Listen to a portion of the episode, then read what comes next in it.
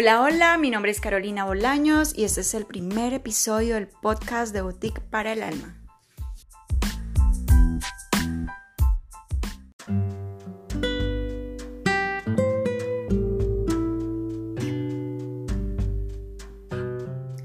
Yo desde niña siempre supe que era diferente. Le daba importancia a cosas que para los demás no eran importantes también me enfermaba fácilmente de las alergias, me daba gripa, eh, me daba alergia al polvo, el frío. Y para completar, adivina, me orinaba en la cama, hasta grande. Y eso era muy vergonzoso, porque a nadie más le pasaba eso. Creí sintiendo que no encajaba en ningún grupo, aunque quería encajar, y no entendía cómo hacer para encajar. Tenía muy poquitas amigas, eran más bien compañeras de colegio. Y realmente la experiencia en el colegio fue muy retadora, pues era de tensión y ritmo, ese era el lema. Y allí la competencia por la excelencia era fundamental. Y yo definitivamente no me sentía bien compitiendo. Y por más que me esforzaba muchísimo y me la pasara estudiando, haciendo tareas, no estaba pero ni cerca de esa tan anhelada excelencia académica. Así que realmente era muy frustrante pasársela estudiando y al final tener resultados como de alguien que no estudiaba. Había mucha tensión en cada esfera de mi vida, incluso con mi familia. No me sentía segura en ningún lugar ni con nadie. ¿Y sabes qué?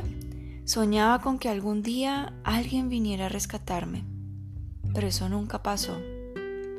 Me sentía tan diferente y tan sola y que nadie más en el mundo se sentía como yo, pues todos parecían estar muy bien. Así que crecí con esa sensación de no pertenecer y de ser diferente.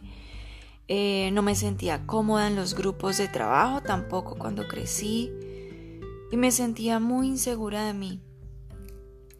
No era capaz de decir lo que pensaba ni lo que sentía, porque de niña me enseñaron a que no hablara. Era como que no estaba bien que yo hablara.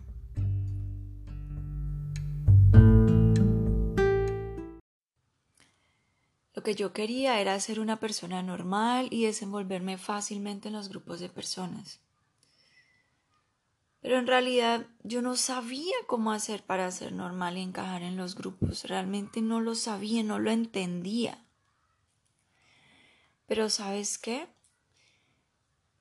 En realidad por dentro, también lo que me pasaba, lo más profundo que me pasaba, era que sentía que había algo mal en mí y no quería que se dieran cuenta. También me sentía culpable de ser quien era y sentía, me sentía también culpable por avergonzar a mi familia al ser tan diferente. Sentía como que yo era un error, como que era un fracaso, que no servía para nada. Todo eso lo sentía desde niña. Y también, ¿sabes qué? Realmente quería ser completamente amada, protegida y aceptada por mi familia, tal y como soy. Yo quería saber que no había nada malo en mí. Y quería que me ayudaran a mejorar, por supuesto, pero desde el amor. Quería sentir que soy parte de algo y que no estoy sola en el mundo. Yo me sentía como un ente totalmente aislado de todo, que no tenía conexión con nada ni con nadie. Yo realmente quería aceptarme a mí misma tal y como soy, sin reprocharme, ¿Y sabes qué? Quería tener permiso para ser yo misma.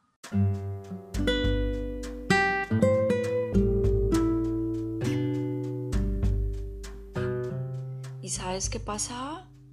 Yo trataba de socializar, de salir con gente cuando había alguna oportunidad, cuando de repente eh, alguien me invitaba a algo y trataba de ser normal pero siempre estaba esa sensación de no encajar, de no tener nada que decir.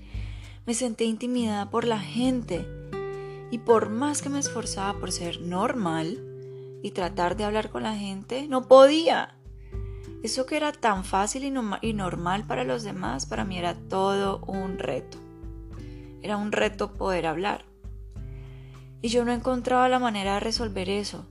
No importaba cuánto me esforzara, sencillamente no podía. Había algo que me lo impedía y pues con el autoestima baja obviamente eso no me ayudaba para nada. Tenía que encontrar la forma de salir de esa situación, me ayudara a sentirme bien conmigo misma, para que así al menos pudiera disfrutar de mi soledad, así al menos me tendría a mí misma para consolarme.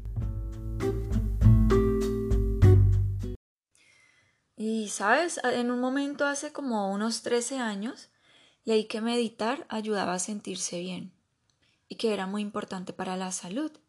Y cuando empecé a entrenarme en meditación, empecé a descubrir el mundo del desarrollo personal y espiritual. Y aprendí que uno se puede sanar con la mente y que también hay muchas herramientas y técnicas que nos ayudan a sanar las emociones y que van muchísimo más allá de la psicología. Entonces me di cuenta que tenía que empezar a estudiarlas y aplicarlas en mi vida.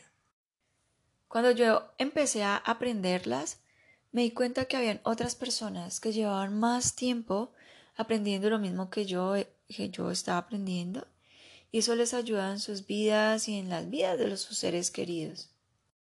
Yo descubrí entonces que el secreto para sentirme normal era aprender sobre el desarrollo personal, pero luego descubrí que el verdadero secreto era entender qué me pasaba, qué es lo que significa ser altamente sensible y cómo manejarlo.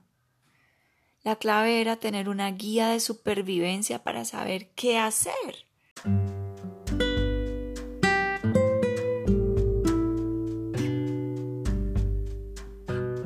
Yo empecé a asistir a diferentes conferencias, talleres, leí libros, tomé cursos sobre desarrollo personal en Colombia y en otros países. Fui a eventos sobre respiración holotrópica, ángeles, sobre Jung péndulo, hoponopono, cristales, tapping, numerología, entre muchísimas otras herramientas. Incluso me llegué a formar con Dorin Virtue en lectura de cartas de oráculo y tarot. Cada vez me daba cuenta que había algo más por aprender. Quería ir a un nuevo taller, a un nuevo curso, quería un nuevo libro, quería un nuevo cristal, en fin. Además, las otras personas que tomaban esos cursos también eh, tenían más experiencia que yo.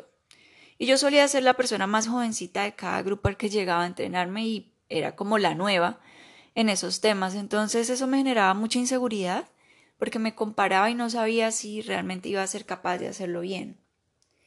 Me tomó 13 años estudiar diversas técnicas y herramientas de desarrollo personal, Así que fue mucho tiempo, mucho dinero invertido en libros, cursos, talleres, todas las cosas o las herramientas que tenía que comprar para aplicar todo eso que iba aprendiendo y además los viajes a otros países para seguir aprendiendo.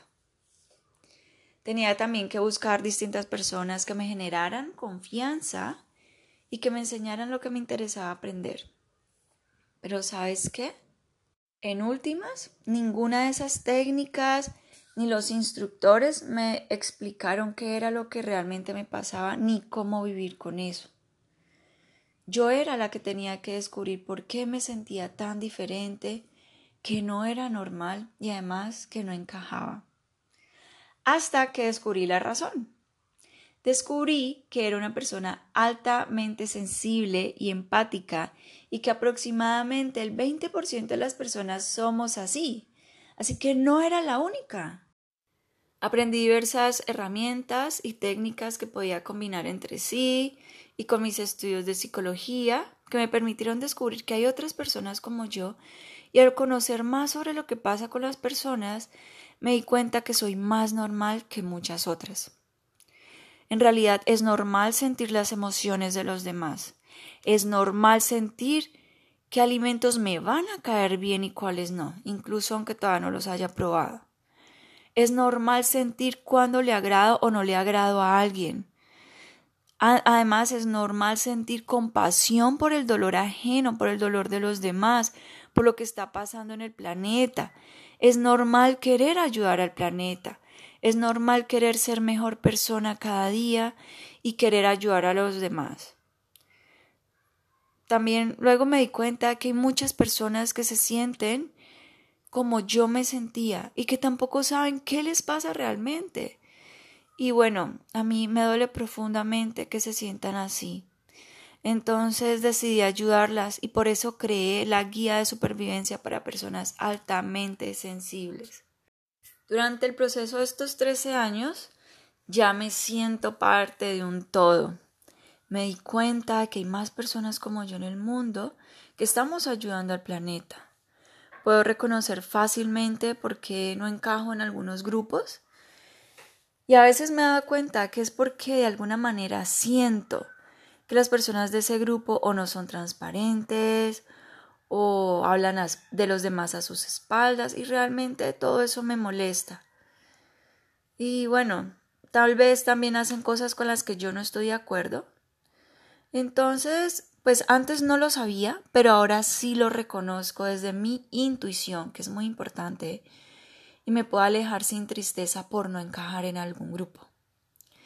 Aprendí que lo que me dice mi intuición, o sea, como esa sensación en el estómago, como esa corazonada que uno siente, es normal y además es real.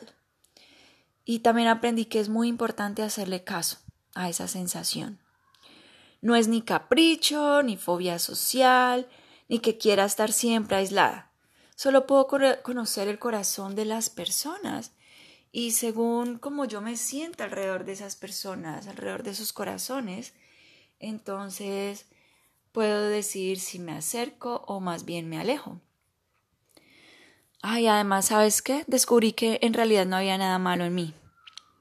Me fui volviendo una persona cada vez más segura de mí misma y me doy prioridad. Si sé que algo podría hacerme daño, entonces lo evito aunque tal vez a veces los demás lo vean como algo raro. Pero en realidad ya no me siento rara. Al contrario, me siento muy coherente y muy real. Trato de ser lo más coherente posible para mí. Así que bueno, pasé de ser la niña introvertida, entre comillas, que fue lo que siempre me dijeron, a una conferencista, instructora y guía desde el amor. Y me acepto tal y como soy y reconozco que es una gran bendición ser quien soy. Y bueno, por supuesto sigo aprendiendo, sigo desarrollando virtudes, así que todavía hay varios aspectos en los que puedo ser mejor. Pero en este momento soy la mejor versión que puedo ser hoy. Y como te decía ahora, ya me acepto como soy y reconozco que es una bendición ser quien soy.